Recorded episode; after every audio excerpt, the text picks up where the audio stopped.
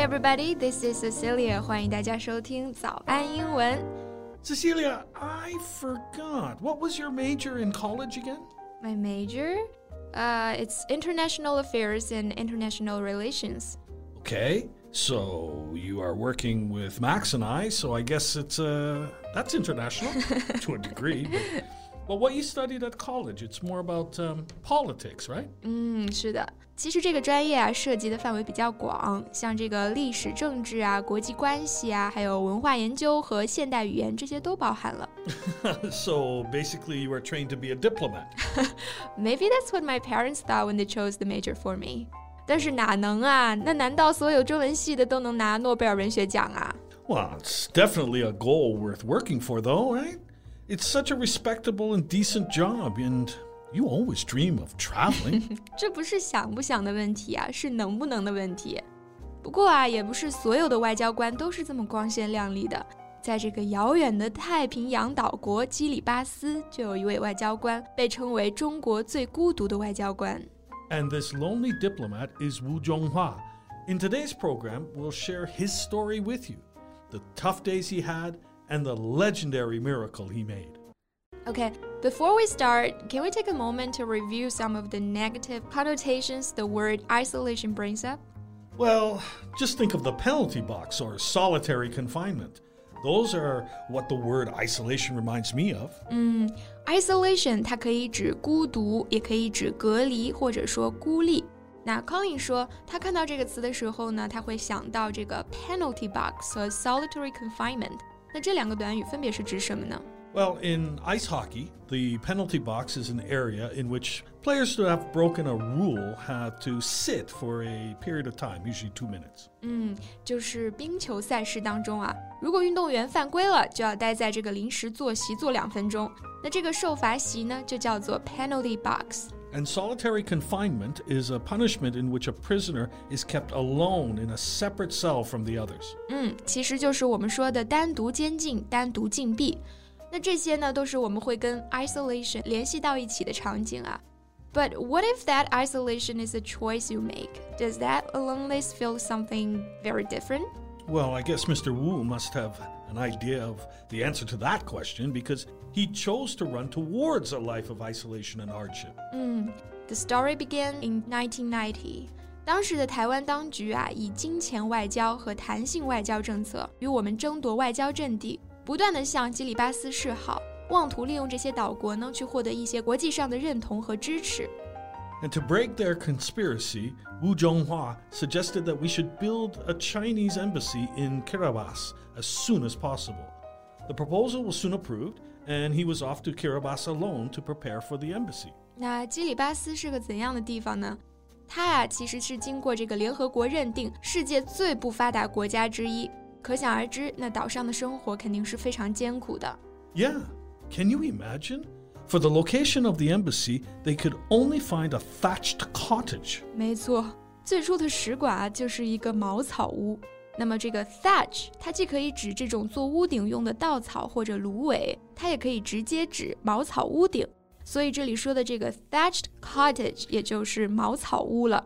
You know, I remember a Chinese poet once wrote a poem about it, though I, I can't remember the name. 嗯，我知道了，你说的是杜甫的《茅屋为秋风所破歌》吧？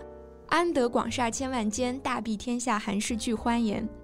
哎，你这么一说，还是挺奇妙的哈。都是这种风雨飘摇当中的陋室，都是忧国忧民的胸襟，感觉就好像某种精神跨越了一千多年，再一次印证在了他的身上。 Well, that's beautiful and poetic, but only spiritually. Physically, life in Kiribati is hard and strenuous because on the island, even basics like vegetables are hard to get. 是的，受自然条件的限制呢，岛上无法种植蔬菜，那当地的人也不吃蔬菜。虽然我是一个肉食动物啊，但是如果几个星期一点菜都不吃的话，那肯定是受不了的。所以对于我们来说呢，蔬菜还是生活必需品嘛。那像这种基本生活用品或者说基本需求， 我们用 basics 这个词就可以表达了。 Yeah. Actually, life there was not only inconvenient, but also dangerous. During the three years he spent there, Wu experienced a bomb threat, a car accident, and a burglary. It's definitely not the kind of life one would expect to have on a tropical island, is it? Certainly not。 想象当中呢是蓝天白云、椰林树影、水清沙白、世外桃源啊。现实中呢是炸弹、盗贼、酒鬼司机、小岛惊魂。 哎，刚刚说这个偷盗的时候呢，用的是 burglary 这个词。不过呢，它呀特别指这种入室盗窃。Right. Only stealing involving breaking into a building is called burglary. Mm. Life is not easy, but Wu wasn't sitting on the island going, oh, woe is me. Though I'm sure he had minutes and days where he felt that way. I think he did sometimes really get down about some of the experiences that he had in his life, especially the time he lost his father. Two months after he arrived in Kiribati, his father passed away. It took more than 20 days for the news to get to him. Deep in sorrow, he still attended an important ceremony in the afternoon. 收到父亲过世的消息，他当然是悲痛万分啊。但是呢，他还是强打起精神，参加了当天下午的法院新办公楼揭幕仪式。Well, it must have been really hard to force a smile on a day like that. 是的，这个 force a smile 字面上呢就是强行挤出一个微笑。 也就是我们说的强颜欢笑的意思。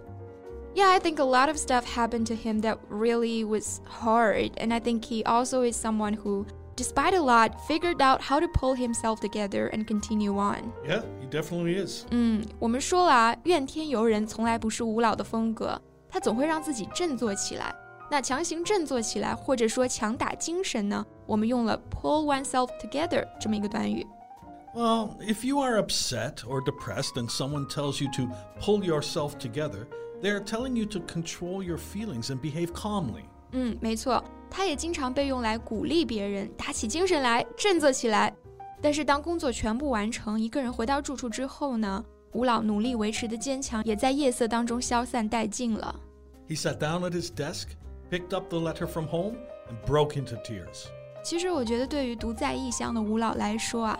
前面提到的那些物质的匮乏呀，还有生活的困难，或许都是可以克服的。但是最难的还是对这个亲人和故土的思念，对吧？Yeah, I agree.